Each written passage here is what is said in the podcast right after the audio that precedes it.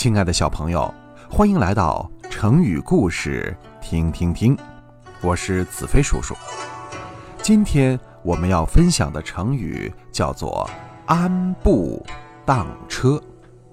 安步当车，这个故事发生在战国时期。当时齐国有位高士，名叫严处。不但有学问，而且道德高尚，按现在的话说，就是德艺双馨的老艺术家。齐国的君主齐宣王早就听说过他的大名了，于是把他招进宫来，准备跟他谈论一下治国的方法。严处不是很想去，但毕竟齐宣王是一国之主。还是要尊敬一下的。于是他进了宫，见齐宣王正趾高气昂地坐在上边，等着自己去拜见。于是严处停下了脚步，很随意地站在台阶下边。齐宣王见了很奇怪，就喊他：“哎，那个谁，呃，严处，你过来啊！”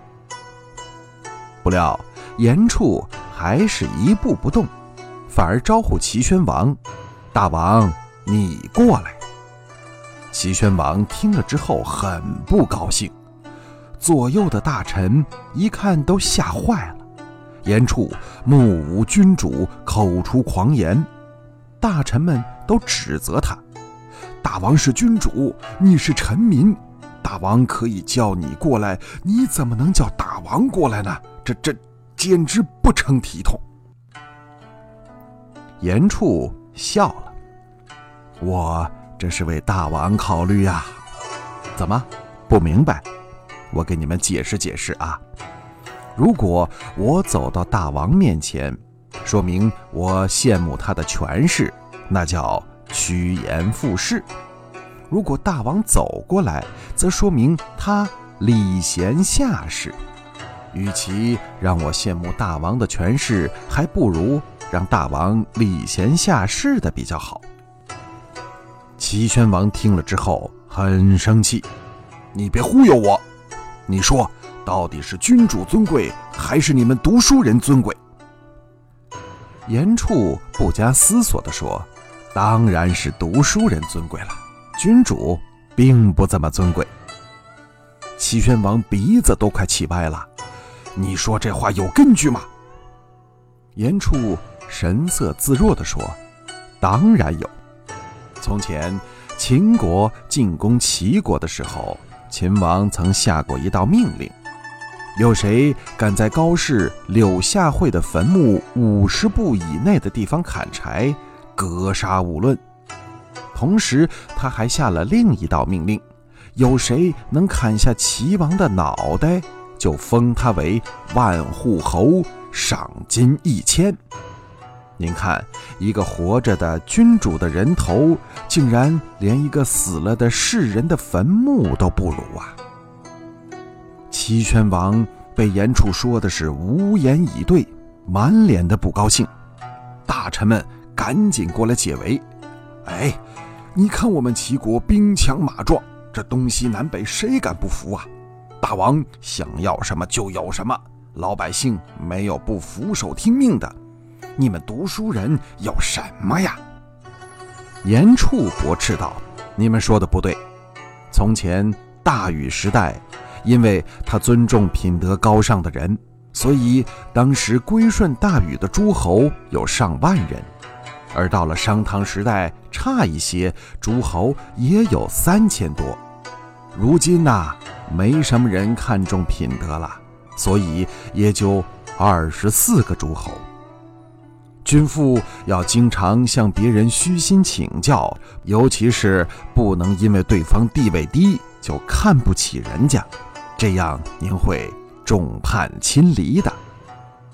齐宣王听到这里，才觉得自己理亏，惭愧地说：“哎，我是自讨没趣啊。”呃，希望先生您能收我当学生，今后您就住在我这里，我保证您吃饭有肉，出门有车。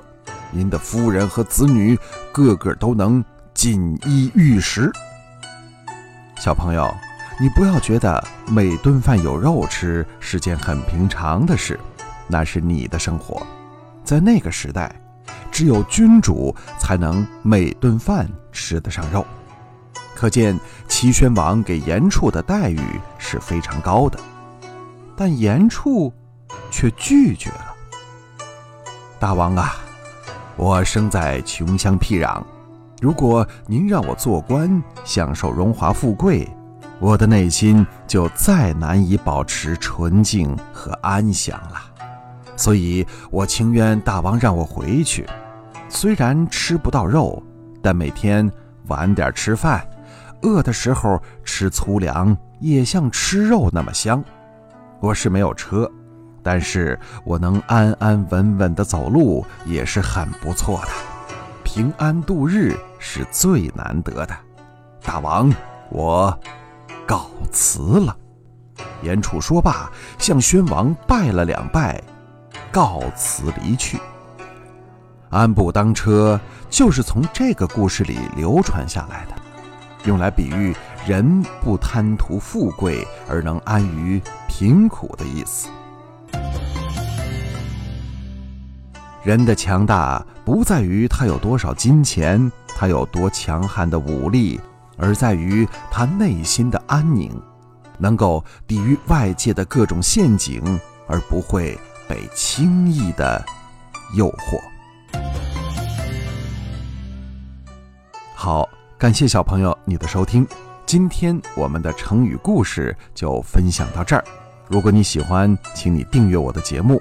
每天都会有成语故事分享给你，好，咱们下次见。